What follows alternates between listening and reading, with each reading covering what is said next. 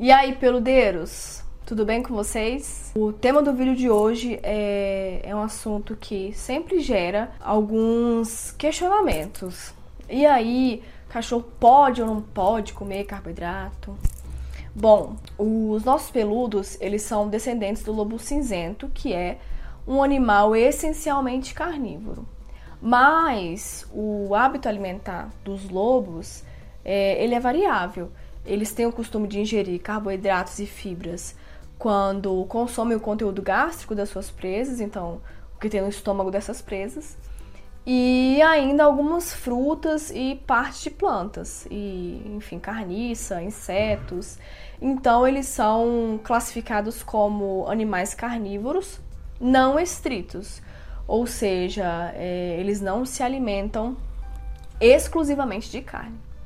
E durante o processo de domesticação, os cães se adaptaram a, a, uma dieta mais onívora. Os cães eles não são onívoros, tá? Os cães são carnívoros oportunistas e a história evolutiva deles sugere que eles acabaram se adaptando a uma dieta mais onívora. Então, além de se alimentar de carne, eles também passaram a consumir alguns vegetais e algumas raízes. O hábito alimentar dos ancestrais é, é muito importante e precisa ser considerado para a elaboração de uma dieta que seja eficaz e que é, de fato atenda às exigências nutricionais do animal.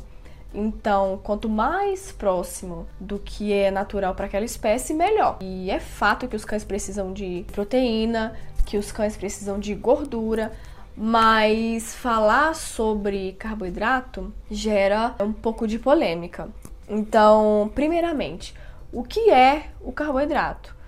O carboidrato ele é uma molécula orgânica presente em grande quantidade na maioria dos alimentos de origem vegetal e esse carboidrato ele pode ser uh, um carboidrato estrutural que são as fibras ou um carboidrato de reserva. Os cães, é, diferente de nós, eles têm a capacidade de gerar é, energia a partir de proteína e gordura. Então, o carboidrato, ele vai entrar na alimentação natural cozida e na alimentação natural crua sem ossos, basicamente para fornecer fibra para a dieta e também para ser uma fonte de caloria. Ele não vai entrar como uma fonte assim de energia diretamente. Mas uh, muito cuidado com os excessos.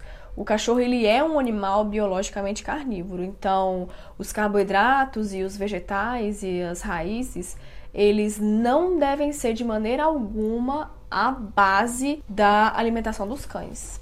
O, o excesso de carboidrato ele é prejudicial aos cães, uma ingestão em excesso de, de amido está relacionada a uma série de doenças, é, alergias de pele, uma série de alergias estresse do sistema digestivo, vômito, diarreia, é, aumento nos níveis de sangue, obesidade, diabetes. Então, o excesso de carboidrato, ele é sim prejudicial à saúde dos nossos peludos, tá? E agora eu vou te dar um dado, uma informação é, alarmante, um dado preocupante. O ingrediente mais abundante nas rações industrializadas é o danado do carboidrato entre 40% e 60% das calorias das rações, com raríssimas exceções, vem de carboidratos como milho e a soja. E normalmente esse teor de carboidrato não vem exposto ali no pacote do produto. A gente precisa entrar em contato com o fabricante pelo saque para ter acesso a esse tipo de informação. São raríssimas as empresas que expõe essa informação ali na tabela nutricional. É, mas vamos falar sobre quais são as melhores opções de carboidrato para os nossos peludos. As fontes de carboidrato mais indicadas são aquelas com um bom índice glicêmico, é, uma boa digestibilidade, ah, a presença de outros nutrientes. Então, milho, soja, alimentos à base de trigo, tipo pão, macarrão, biscoito, não são nem de longe boas opções, de jeito nenhum. Uh, alguns ótimos exemplos, então, a gente pode citar a batata doce, o inhame, a batata baroa, a mandioca, o cará, a quinoa, o arroz integral. Então, a batata baroa, que também é conhecida como mandioquinha ou batata salsa, ela possui é, manganês, fósforo, ferro, potássio, zinco. E esses minerais, é, eles ajudam a reforçar a imunidade. Ela também é rica em substâncias com poder antioxidante e vitaminas do complexo B. O inhame e o cará, eles são ótimos depuradores. Eles auxiliam na eliminação de toxinas e também possuem alguns nutrientes que auxiliam na, na absorção de outros minerais. A mandioca é uma fonte de potássio e o potássio ele atua como um regulador dos estímulos é, elétricos do coração. E também é fonte de cálcio, que é importante para a saúde dos ossos, dos dentes, enfim. A batata inglesa e o arroz branco, eles são mais pobres em nutrientes e tem um índice glicêmico também mais alto. É, até podem ser oferecidos com muita moderação, tá?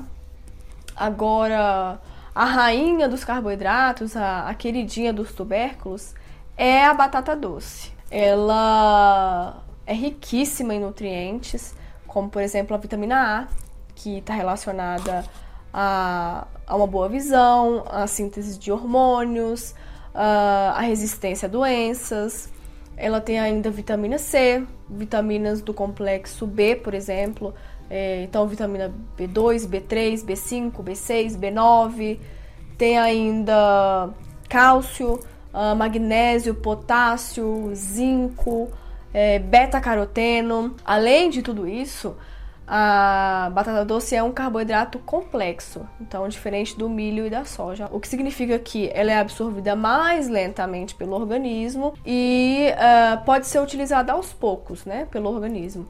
Assim, uh, a glicemia não sobe de uma vez e esse alimento pode ser usado por um longo período sem precisar é, ser convertido em gordura, sem precisar que qualquer excesso seja convertido em gordura.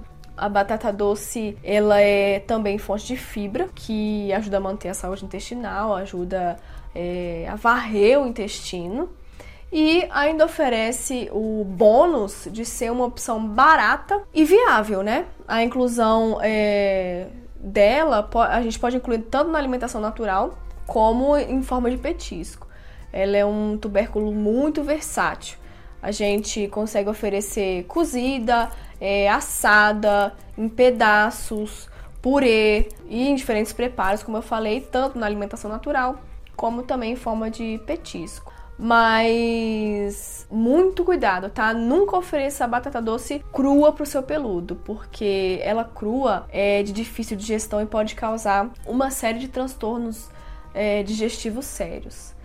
Bom, então a batata doce, ela é ótima, ela é maravilhosa e todos os cachorros podem comer batata doce, certo? Errado.